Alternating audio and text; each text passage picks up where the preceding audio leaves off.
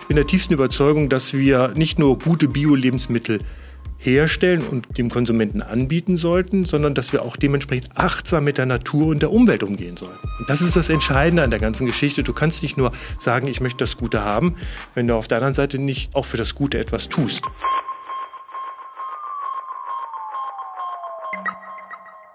Hallo und herzlich willkommen zu unserer neuen Folge des ARD Media Podcasts. Heute zum Thema nachhaltige Produkte nachhaltig kommuniziert. Warum die Biozentrale auf Radiowerbung setzt. Ich bin Björn Böhr vom Deutschen Fachverlag und moderiere den ARD Media Radio Podcast, der in Kooperation mit Horizont und Horizontnet umgesetzt wird. Heute bei mir zu Gast ist Johannes Maus, Geschäftsführer der Biozentrale Naturprodukte GmbH in Wittibreuth. Herzlich willkommen, Johannes. Ja, vielen Dank. Gleich mal eine Frage vorweg. Wo um alle Welt liegt Wittibreuth? Ja, das fragt sich so manch einer. Das ist wirklich in ähm, dem südlichsten Zipfel von Niederbayern, fast bei Passau. Ähm, Simbach an um die Ecke. Das heißt, äh, österreichische Grenze. Österreichische Grenze ist in Sichtweite, ja. Und du fährst immer mal rüber, wenn du gut und äh, südlich essen möchtest. Ähm, ob das jetzt schon südliches Essen ist, muss man mit den Österreichern noch klären, aber äh, es ist auf jeden Fall ein sehr gutes Essen, das man dort bekommt. Bis 2018 warst du ja in der Geschäftsleitung von Vapiano. Was hat dich dazu bewogen, aus Köln in die tiefste bayerische Provinz zu ziehen? Naja, wenn ich das den Kollegen sage, dass das die tiefste bayerische Provinz ist, dann wird es schon wieder schwierig. Äh, nein, es ist ganz einfach die Überzeugung, ähm, dass ich halt eben mich immer wieder in dem Bereich gutes Essen und Lebensmittel beschäftigt habe. Und ähm, ich bin seit über 25 Jahren in der Biozene und in dem Bereich gesunde Ernährung. Das war auch nur eine Aufgabe dabei, war Piano gewesen. Und ähm, es ist so ein bisschen wieder zurückkommen in die Biozene. Ich war da halt eben sehr lange und äh, bin sehr gern wieder zurückgekommen, weil die Aufgabe der Biozentrale sehr spannend war. Und deswegen ähm, guckt man nicht nach dem Standort, sondern man guckt ja vielmehr nach dem Inhalt des Jobs, den man dann hat. Ja, das stimmt. Aber wenn du sagst, die Aufgabe war spannend, was war in der Situation vor vier Jahren besonders herausfordernd? Na, die Biozentrale hatte eine, sagen wir mal, eine schwierige Zeit hinter sich. Die ist über Jahre ist nicht wirklich gut mit der Marke und dem Unternehmen umgegangen worden. Es gab sehr, sehr viel Eigentümerwechsel. Man hat sich nie so richtig dafür committed, als Marke aufzutreten, sondern man hatte im Vorfeld aus der Geschichte heraus sehr viel Private Label Geschäft gemacht für die großen Händler und hat sich nie so richtig festgelegt, ist man jetzt Marke oder ist man Private Label Lieferant. Und vor vier Jahren ist das Unternehmen oder jetzt fast fünf Jahren ist das Unternehmen verkauft worden äh, an eine Gruppe in Hamburg, die sich darauf committet hat, halt eben das Thema Marke und Biozentrale ernsthaft anzugehen. Und sie suchten jemanden, der sich in dem Bio-Bereich auskennt, weil es ist schon ein spezieller Markt und besonders wenn man einen speziellen Markt auch noch mit Marke bedienen möchte, dann bedarf es doch schon ein bisschen Grundwissen und ähm, das konnte ich mitbringen und äh, wir haben uns halt eben sehr intensiv darauf äh, fokussiert, das Unternehmen wirklich von Grund auf neu aufzustellen. Also auch von Produktionsseite wie auch von der Logistikseite, Vertriebsseite, aber halt eben, und das ist das Wichtigste gewesen, vom Sortiment und von der Markenführung. Und Markenführung, das bedeutet natürlich auch Vision und Mission. Und da kamst du zum richtigen Zeitpunkt an den richtigen Ort. So kann man sagen, ich hatte die große Ehre, das machen zu dürfen, weil es ist ja schon was Besonderes, wenn ein Unternehmen neu aufgestellt werden soll oder auch eine Marke neu aufgestellt werden soll, dass man das halt eben begleiten darf und halt eben auch erarbeiten darf. Und das ist eine tolle Sache gewesen. Das hat mich so gereizt, dass ich halt eben dann sogar in die tiefste bayerische Provinz gegangen bin. Purpose schlägt Provinz, kann man so sagen. So sieht's aus, klar. Und auch einfach die Beinfreiheit, die man hat, halt eben, wenn man so etwas neu aufbauen will. Und von wegen Provinz, dort im kleinen Nest an der Grenze zu Österreich, da sitzen ja eigentlich, wie du es eben kurz beschrieben hast, die Vorreiter der Nachhaltigkeitsbewegung. Denn die Biozentrale war ja schon 1976 gegründet, mit als eine der ersten am Start. Was war damals die treibende Idee der Gründer? Also wenn man sich mal die Biozene anguckt, kaum einer kommt aus der Großstadt. Das sind meistens Pioniere, die aus dem landwirtschaftlichen Bereich kommen. Und wenn, sie, wenn man sich die großen Bio-Unternehmen jetzt anguckt, die sind alle irgendwo aus dem Münsterland, aus dem bayerischen Bereich, aus dem Vorarlberg und, und, und. Das ist schon mal eine Besonderheit für diese Gründerszene der Bios, die damals halt eben angefangen haben. Man kennt sie noch so als die alten Ökos. Es gab ja hier in Frankfurt mal eine Messe, die nannte sich Müslis. Ähm, das war gar nicht die Biofach, die äh, jetzt halt eben inzwischen in Nürnberg ist. Die Müslis haben sich getroffen und haben tatsächlich so diese klassische ähm, Reformbewegung weiterentwickelt zu einem Markt, der in den Bereich mehr der Hippie-Zeit gekommen ist. So kann man es fast aussehen. Aber mit einem sehr ernsten Hintergrund, die wollten etwas verändern, die wollten gesündere Lebensweisen halt eben fördern. Und daraus entstanden die kleinen Biolädchen. Das hat sich doch über die letzten 30 Jahre extrem verändert. Inzwischen gibt es Bio-Supermärkte und es gibt große Geschäfte. Inzwischen ist auch, äh, wenn man überlegt, ähm, dass teilweise die Händler über Milliarden Umsätze machen. Das ist jetzt so eine große Veränderung, die wir einfach berücksichtigen müssen. Damals hat man mit Getreidehandel angefangen. Man hat das mal was, was abgepackt bei der Biozentrale. Später kam man auf die Idee, dass das doch vielleicht ein bisschen professioneller werden könnte. Und dann kam das Momentum dass die Edeka angefragt hat, ob man vielleicht für sie Bio abfüllt. Und die Biozentrale ist seit über 30 Jahren Lieferant des Lebensmittelhandels für Bio-Lebensmittel. Und wie das dann immer so ist, man kannte sich im, im LEH halt eben noch nicht so richtig aus mit diesen Produkten. Und entsprechend hat man dann angefangen, mehr Verantwortung an Vorlieferanten zu geben erstmal. Es gab keine Bio-Einkäufer bei den großen Händlern. Die Biozentrale war einer der größten Händler für Bioware für den Lebensmittelhandel und Drogeriemarktbereich. Bis dann der Lebensmittelhandel gesagt hat, es ist so interessant, diesen Markt selber zu bearbeiten, dass wir selber Experten im Einkauf einstellen, die Bio kaufen können. Und das war die Stunde von Rewe Bio, Edeka Bio, um einfach mal ein paar zu nennen, die halt eben dann einfach angefangen haben, ihre eigenen Sortimente zu gestalten. Und das ist natürlich eine gewisse Konkurrenz, aber ihr versucht immer einen Schritt voraus zu sein. Jetzt mit eurer Initiative Nichts kommt weg. Zero Food Waste habt ihr eingeführt. Wie schlägt man sich damit? Wird das honoriert von den Verbrauchern? Naja, man hat eine Weiterentwicklung gesehen. Bio ist nicht mehr gut genug, wollen wir es mal so etwas spöttisch sagen. Also Bio ist ein Basisanspruch inzwischen geworden. Bio ist in der Mitte der Gesellschaft angekommen. Rund sechs Prozent des äh, Lebensmittelkonsums in Deutschland inzwischen ist Bioware da reicht es nicht mehr einfach nur Bio drauf zu machen und noch, wie man das früher gemacht hat, einen Maikäfer. Jetzt muss man halt eben auch noch mehr in die Inhalte reingehen und Bio und das Thema Nachhaltigkeit, Ökologie, ethisches moralisches Handeln ist schon eine ganz wichtige Sache. Zu dem ganz wichtigen Punkt gesundheitlicher Nutzen. Sechs Prozent ist ja nicht wirklich viel, aber wenn man sich anguckt, im Mainstream angekommen ist es vielleicht doch auch noch nicht. Ist das ein Grund, warum ihr jetzt auf Werbung in dieser Form setzt? Als klassisches Urgestein der Biobranche muss man halt eben dann auch überlegen, wo ist unsere Positionierung, wo ist unser Mehrwert für den Konsumenten. Ich bin der tiefsten Überzeugung, und das ist der Grund, warum wir auch ähm, bei der Biozentrale das Thema Kraft der Natur in den Mittelpunkt gestellt haben.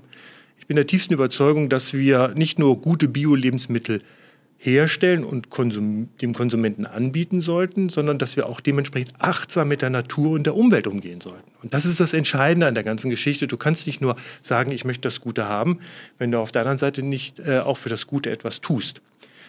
Und aus dem Grund haben wir damals, als wir ähm, die Marke neu positioniert haben, auch das ganze Unternehmen uns angeguckt und haben gesagt, wir müssen tiefer gehen, wir deutlich tiefer gehen. Und wir haben vor fünf Jahren angefangen und sagen, wie kommen wir zu einem Punkt, wo wir sagen, dass wir eine Recyclingfähigkeit unserer Verpackung sicherstellen.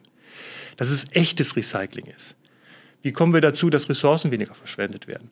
Wie kommen wir zum Beispiel auch zu der Vision, die wir inzwischen ja auch erfüllen können, eine Zero Waste Production zu haben?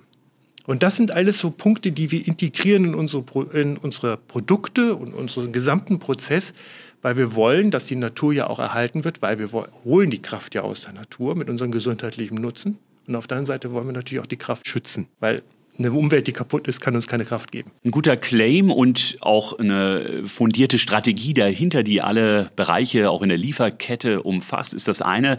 Aber eine gute Werbung, dann nochmal das andere. Jetzt habt ihr zum ersten Mal im letzten Jahr Radiowerbung geschaltet. Warum eigentlich Radio? Ja, das ist auch wieder ein, ein entscheidender Punkt, wo wir uns auch sehr viel Gedanken zu gemacht haben. Erstmal, Radio wirkt schnell. Und das ist ein Riesenvorteil. Wir sind in einem ähm, Umfeld, dass wir wir, wir, produzieren ja nur für den Lebensmittelhandel, beziehungsweise unsere Marke ist nur im äh, Lebensmittelhandel und Drückeriebereich zu erhalten. Das ist ein Medium, das auch sehr viel genutzt wird vom Lebensmittelhandel auf der einen Seite. Und auf der anderen Seite halt ein sehr schnelles Medium ist, wenn man eine Marke bekannt machen möchte.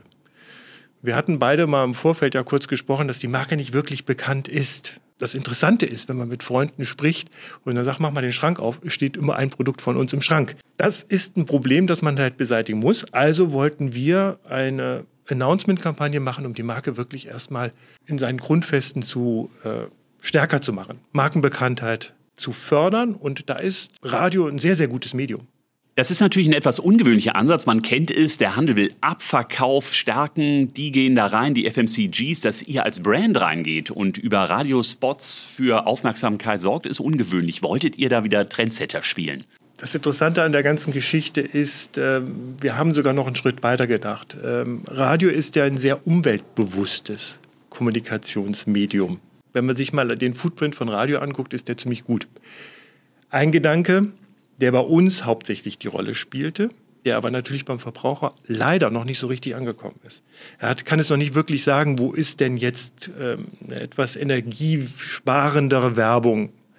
Ähm, ist Fernseh oder Radio oder ist es äh, Online-Kommunikation etc. Papier? Man sagt immer, ja, wenn da Papier gedruckt wird, dann ist das ja Werbung, die, die, da ist ja, wird der Müll entsteht ja da. Aber wie viel Energie gebraucht wird, wie zum Beispiel für Serverfarmen und sowas, da wird nicht drüber nachgedacht. Das war unser Insider-Blick. Der andere Blick an der Sache, ja, es ist tatsächlich richtig so. Wir haben gesagt, in den Radiokanälen läuft hauptsächlich andere Kommunikation. Aber wir fallen auf. Also unser Ziel war dann halt mit dem Radiospot zusätzlich die Markenbekanntheit und die Assoziationen für Natürlichkeit, Gesundheit und ähm, Ethik halt nach vorne zu bringen. Da haben wir sehr viel Arbeit reingesteckt in den Radiospot um das zu transportieren. Und damit sind wir wieder aufgefallen. Hören wir doch mal rein in euren Spot, der vor einem Dreivierteljahr zum ersten Mal lief. Ihr habt einen sogenannten Tandem-Spot produzieren lassen, einen 20-sekündigen Hauptspot und einen 10-Sekunden-Reminder. Starten wir mit dem Hauptspot. Biozentrale. Kraft der Natur. Kraft der Natur? Das bedeutet, dass die veganen und vegetarischen Aufstriche der Biozentrale genauso schmecken, wie sie schmecken sollen. Nach saftigen Tomaten, mediterranen Kräutern, süßen Datteln und mehr. Mmh, stimmt. Biozentrale. Kraft der Natur. Die Kraft der Natur hier also im Vordergrund zahlt ein auf Reichweite und Image und jetzt gleich der Reminder hinterher. Von der Biozentrale gibt's nicht nur vegane und vegetarische Brotaufstriche, auch Müslis, vegane Burger, Gemüsechips und vieles mehr. Im Supermarkt, in Drogerien und in unserem Onlineshop. Und das pusht den Abverkauf. Beide Spots liefen in einer Kampagne über fünf Wochen im Oktober und November letzten Jahres und anschließend gab es ein Audio-Ad-Tracking. Wie waren die Ergebnisse? Wir sind mehr als zufrieden gewesen. Wir haben unsere gestützte Markenbekanntheit auf jeden Fall verbessern können und die ungestützte Markenbekanntheit ist auch signifikant gestiegen. Das war erstmal das Hauptziel.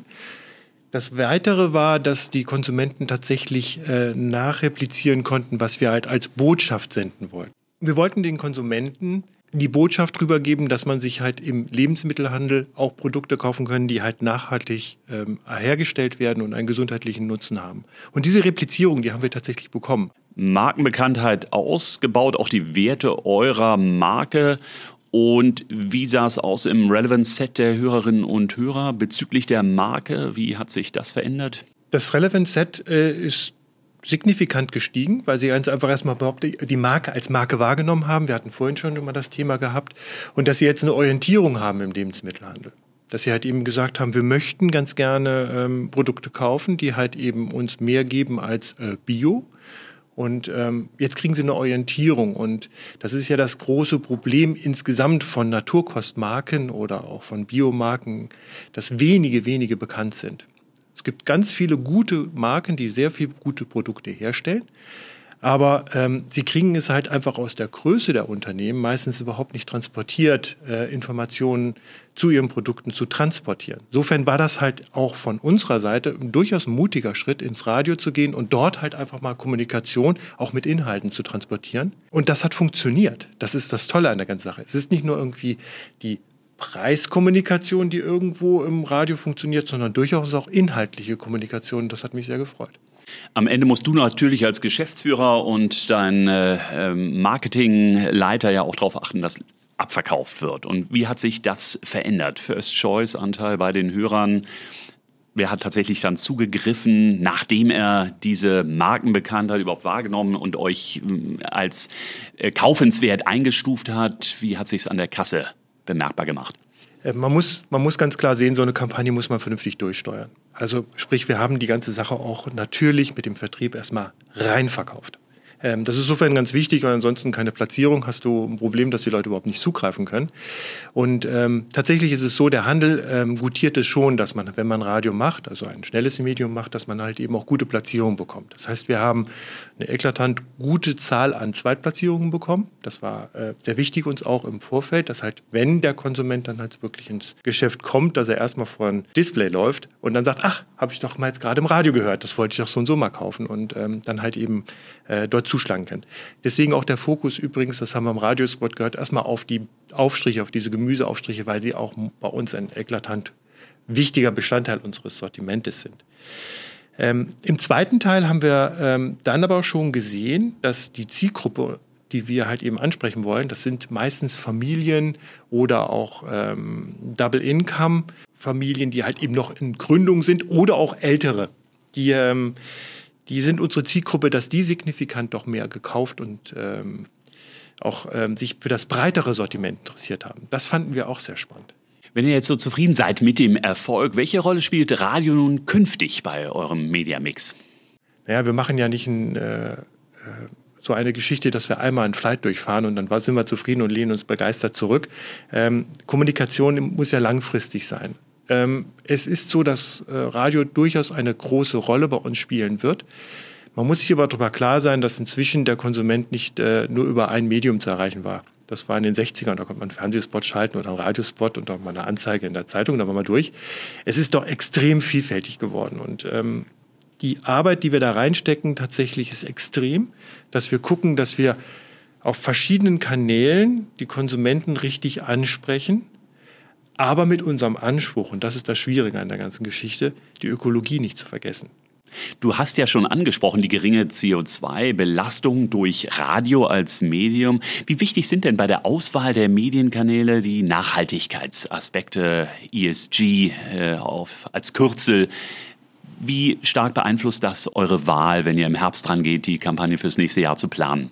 Man muss vielleicht mal vorausschicken, wie überhaupt die Haltung unseres Unternehmens ist. Wir sind das erste Lebensmittelunternehmen, das im klassischen LEH-Drogerie unterwegs ist, das das äh, CSE-Siegel tragen darf. Ähm, muss man kurz erklären, was das ist. Wir haben uns von außen challengen lassen, wie nachhaltig sind wir mit dem Unternehmen aufgestellt.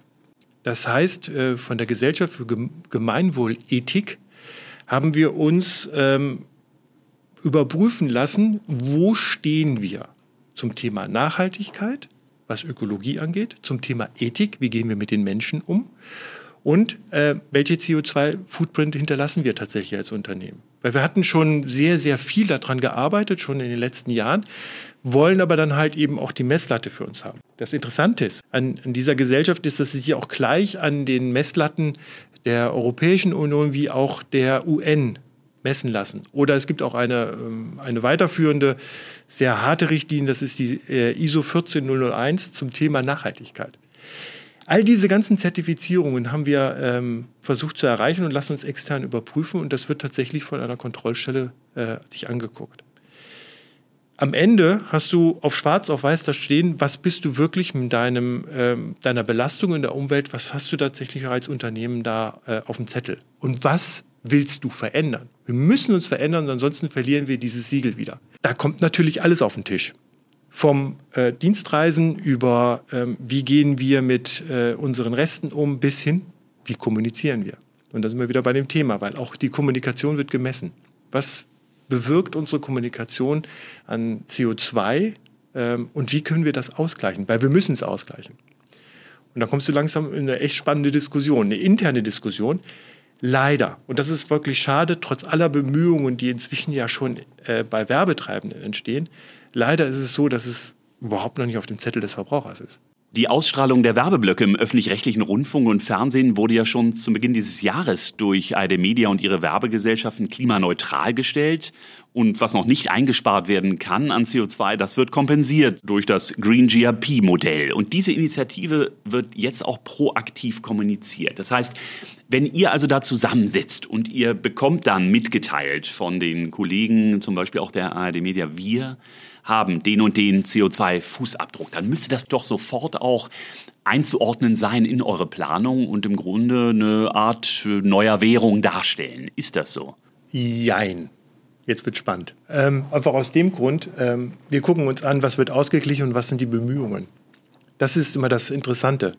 Ich kann jedes ähm, Stahlwerk in, in, kürzester Zeit äh, klimaneutral stellen, indem ich ganz viel aller äh, Ablasshandel betreibe, indem ich ganz einfach Zertifikate kaufe und das ausgleiche. Das ist uns zu wenig, weil das, das, das bringt der Umwelt und das bringt uns auch nicht weiter nach vorne.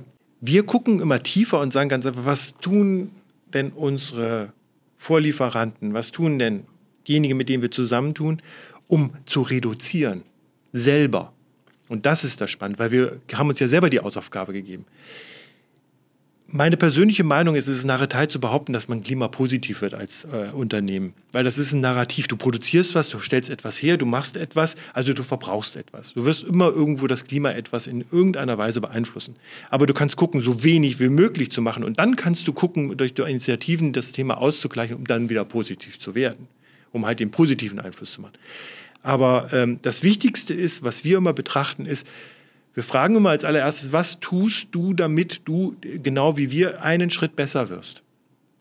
Und das ist das Spannende. Und ich glaube, ähm, da müssen wir auch gesellschaftlich hin.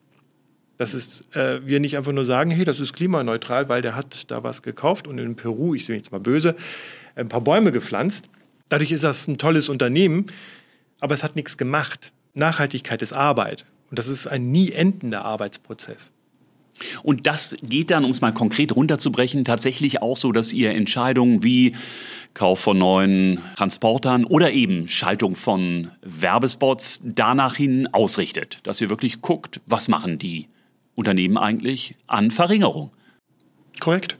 ESG zieht ja nicht nur auf Nachhaltigkeit in Sachen Umwelt, auch auf soziale Aspekte, verantwortungsbewusste Unternehmensführung. Welche dieser Ebenen wird aus eurer Sicht als Kunde auch unter Marketingaspekten mittelfristig wichtiger werden und im Blickpunkt stehen? Enkeltaugliches Wirtschaften. Das finde ich immer so ein schöner Begriff, ne? Jetzt, äh, weil man sich das so gut vorstellen kann. Da gibt es irgendwelche Enkel, die dann irgendwann mal dann auch noch eine gewisse Wirtschaft haben. Also die Überzeugung von uns ist ganz einfach, wir müssen mal eins, äh, eins mal klarrücken. Wir werden weiter reisen, wir werden weiter konsumieren, wir werden weiter mobil sein, wir werden auch weiter in Urlaub fahren wollen. Das ist vollkommen in Ordnung. Nur wie wir es machen, ist immer die zweite Frage. Und wie geht das ähm, auch weitergeht. Und es wird doch weiterhin, ich finde unser soziales Wirtschaftssystem gut. Ähm, das wird auch weiterhin da sein. Es muss reguliert werden in bestimmten Sachen. Das gehört nun mal dazu, weil so eine Gesellschaft kann sich nicht selber regulieren. Ähm, aber im weiten Sinne möchte ich ganz gerne, dass wir eigentlich so weiterleben können, wie wir wollen. Wir müssen nur verantwortungsbewusster werden. Und darauf reagieren die Verbraucher schon eklatant. Ich gebe mal ein klassisches Beispiel. Wir haben natürlich noch einen CO2-Ausgleich zu leisten, weil wir auch natürlich etwas verbrauchen. Wir haben uns da sehr viel Gedanken drüber gemacht und haben gesagt, wir möchten etwas machen, das mit uns zu tun hat, was Leute nach vorne bringt und das auch wieder einen Veränderungsprozess darstellt. Und wir unterstützen ein Flüchtlingslager in Äthiopien mit Solarkochern. Warum machen wir das? Ähm, einfach aus dem Grund, die Flüchtlinge, denen geht schon nicht gut. Die brauchen was zu essen. Wir sind ein Foodunternehmen. Auf der anderen Seite, die brauchen einen Herd. Herd braucht Energie.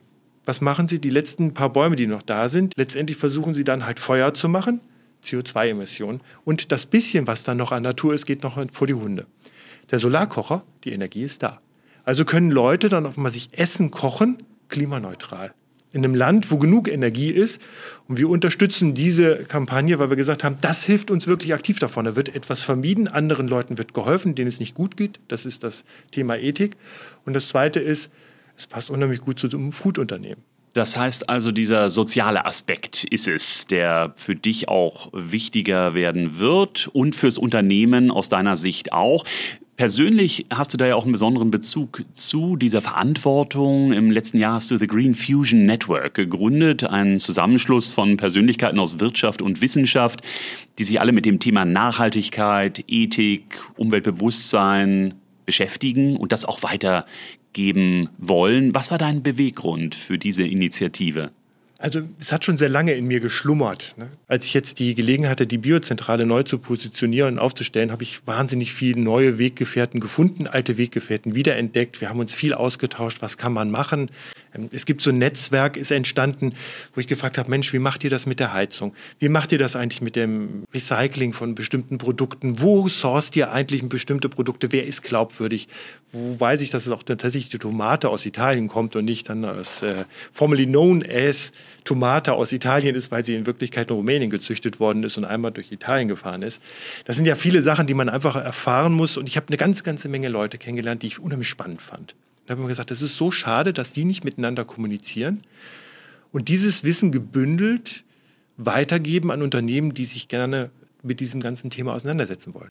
Und damit das ganze Ding sich auch für die Firmen lohnt, ähm, haben wir ein Tool dabei gestrickt, das halt eben die Sache erstmal misst. Wo stehst du eigentlich in Konsumentenblick oder bei deinen Mitarbeitern? Wo sollst du hin? Wo ist deine Konkurrenz? Und wie kannst du dich unterscheiden? Klingt ja eigentlich mehr nach einem Start-up als nach einer gemeinnützigen Initiative. Ja. Aber noch seid ihr äh, ohne Gewinnerzielungsabsicht mit den Beratungselementen, die ihr drin habt. Es ist so, dass der Verein ist gemeinnützig tatsächlich, weil wir das halt eben wirklich an die Gesellschaft weitergeben wollten. Ich bin aber ehrlich genug, dass man sagt, wenn es danach tatsächlich zu großen Zeitaufwänden kommt, da ist keiner, der jetzt als Business Angel arbeiten könnte. Wenn es tatsächlich zu konkreten Aufträgen wird, wie zum Beispiel bei Verpackungen, ein komplett neues Konzept und Setting aufzusetzen, dann ist einer aus dem Partnerkreis dann tatsächlich dann auch dort vor Ort, aber dann macht er das als sein Unternehmen. Aber vorher, diese ganze Beratung, dieses ganze, wie können wir das aufsetzen und sowas tatsächlich, das machen wir ehrenamtlich. Vielen Dank, Johannes. Das waren wirklich aufschlussreiche Insights, nicht nur über die Biozentrale, sondern auch über deine persönlichen Visionen und Initiativen. Das Thema Nachhaltigkeit wird also nicht nur die Unternehmensführung noch viel intensiver beschäftigen müssen, auch die Werbeverantwortlichen, nicht nur im Handel bei den Brands. Und solltet ihr, liebe Hörerinnen und Hörer, mehr dazu wissen wollen oder zu anderen Themen rund um die Werbung in Radio und Podcasts, Lasst euch beraten. Die Fachleute von ARD Media beantworten eure Fragen. Und das war's für heute mit dem ARD Media Podcast. Mein Name ist Björn Böhr und zu Gast bei mir Johannes Maus, Geschäftsführer der Biozentrale Kraft der Natur. Herzlichen Dank, Johannes, für deinen Besuch. Vielen Dank, Björn. Vielen Dank auch euch, liebe Hörerinnen und Hörer, für eure Zeit und bis zum nächsten Mal.